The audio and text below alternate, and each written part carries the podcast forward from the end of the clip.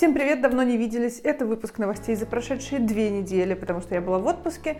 Он выходит при поддержке компании Кизельман Рус, которая также поддерживает наш подкаст. И на этой неделе вышел выпуск с председателем Совета директоров Залесье Агро Андреем Романовым. Будет ссылочка внизу, не пропустите этот прекрасный выпуск про то, как компания развивает свой генетический проект, первое сексированное семя в России, как строит переработку и на какой стадии их проект с компанией ДМС, которая имеет экспортную ориентацию.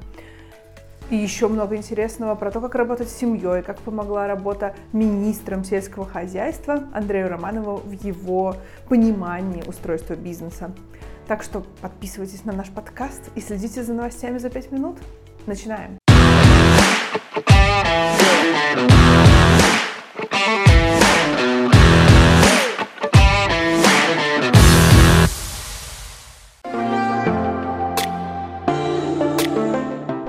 Ближайшее время будет наконец-таки подписан закон о РОП. Это расширенная ответственность производителя. Ответственность за утилизацию упаковки теперь перенесена на производителя упаковки. Раньше было на переработчика молока в данном случае.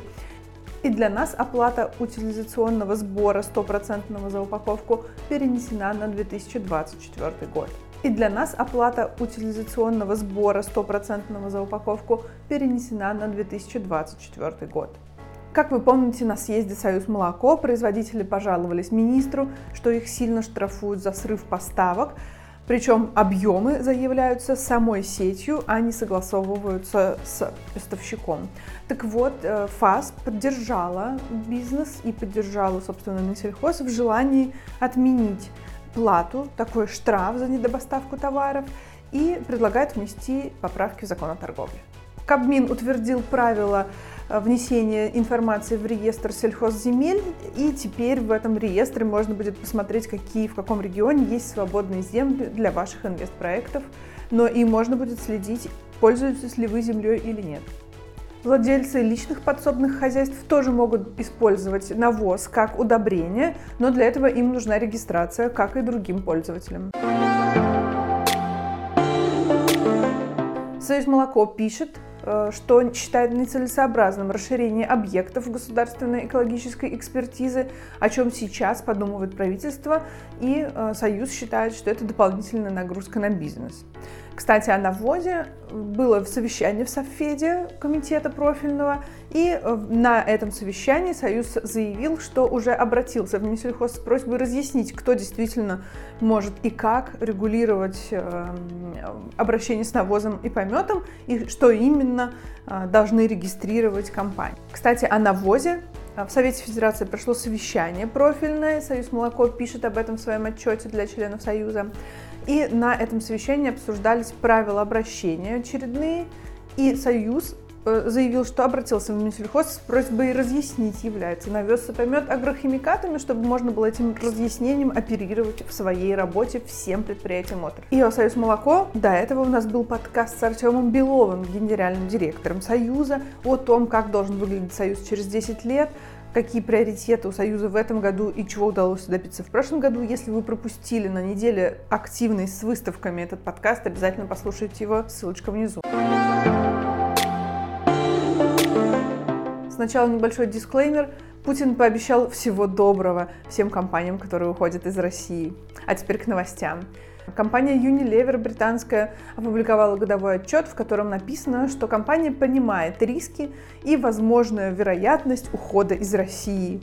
После этого появились сообщения Unilever, что компания продолжает работать в прежнем режиме, и это говорилось лишь о возможной перспективе.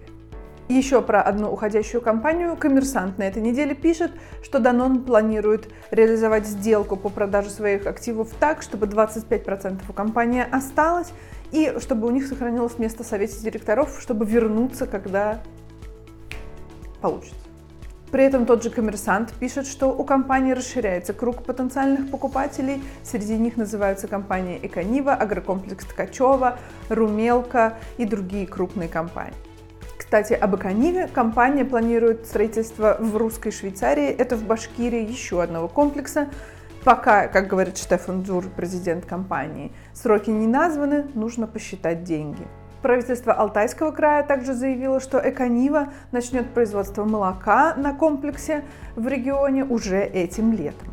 Моздокская Алания за 4,5 миллиарда рублей также построит в регионе новый комплекс. Компания «Башкирский холод» также объявила, что планирует активную модернизацию расширение, и после этого к 2026 году хотела бы войти в десятку крупнейших производителей мороженого в стране. В Амурской области Димское завершает строительство комплекса на полторы тысячи голов. Агропромкомплектация подводит итоги года и заявила, что объем производства молока вырос на 76% и составил почти 200 тысяч тонн. Холдинг также объявил, что вложит в модернизацию и расширение производства творога более 4 миллиардов рублей. В Вологодской области ОАО «Заря» строит новый комплекс на 3000 голов, объем инвестиций миллиард рублей. ФАО ООН отмечает, что цены на мировом рынке снижаются десятый месяц подряд. В то же время наша исследовательская компания Нильсон отмечает, что за 2022 год цены на FMCG товары на российском рынке выросли на 21%. Неудивительно, что мы страдаем из-за снижения спроса, потому что реально располагаемые доходы населения снизились на 1%, по официальным данным. Нильсон также отмечает, что продажи детских товаров детского питания и предметов гигиены снизились на 7,4%. Это, кстати, одна из таких незыблемых статей расходов обычно. А продажи ЗГМ снизились на 5,4% по итогам года. Естественно, не обошлось без скандалов за эти две недели. Сначала вышла публикация о том, что производители начали скрывать уменьшение объема в упаковке и теперь пишут не 1 литр, а 1 килограмм. Это, кстати, является нарушением тех регламентов. Все жидкое должно писаться в объеме в литрах, а не в килограмм. Вторым скандалом было очередное заявление, на этот раз руководителя Агриволги, который строит заквасочный завод, о том, что у нас катастрофический дефицит и мы все умрем без сметаны. Так вот, Минсельхоз сказал, что у нас все нормально с заквасками. Союз молоко также подтвердил, что э, поставки сохраняются, со всеми поставщиками по-прежнему работаем, никакого дефицита нет. Но зато какая реклама Агриволги, покупайте закваски отечественного производства.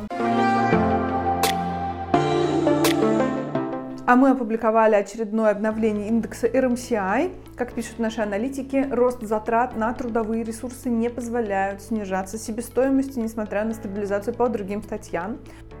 Также прошли торги GDT на новозеландской торговой бирже. Индекс показал рост вновь на 3,2%, вернувшись к декабрьскому значению после январского снижения. Росстат опубликовал итоговые данные за 2022 год. По питьевому молоку мы видим рост на 2,4%, 5,7 миллионов тонн было произведено, но это, в принципе, было ожидаемо. Небольшое снижение по сметане, можно сказать, на уровне погрешности. Мы видим рост по сливочному маслу более чем на 11%, а творог, например, обвалился более чем на 8% в своем производстве. Экспорт продукции АПК вырос на 12%, более 70 миллионов тонн продукции было экспортировано, пишет Минсельхоз. Это в денежном выражении. Производство комбикормов в России достигло своего рекордного значения, и некоторые эксперты говорят, что в ближайший год цены на комбикорма, скорее всего, останутся на прежнем уровне или ожидается даже возможно снижение. За декабрь индекс RMCI вырос на 1,5%, это за месяц рост себестоимости. Агроэкспорт, кстати, на этой неделе оценил, что объем поставок сыра потенциальный в Саудовскую Аравию может быть равен 5 миллионам долларов в год. На этом все. Спасибо, что вы были с нами. Читайте на нашем портале большой лонгрид. В графиках посмотрите, как изменился рынок в 2022 году. Большой аналитический доклад и там же вы найдете обзор новых документов, которые вступили в силу с этого года, каким новым правилам придется жить. А на нашем канале была трансляция вебинара про то, как кормить нетелей и сухостойных коров. Обязательно посмотрите запись, если для вас это важно, эффективное кормление. Ну и до новых встреч! Yeah.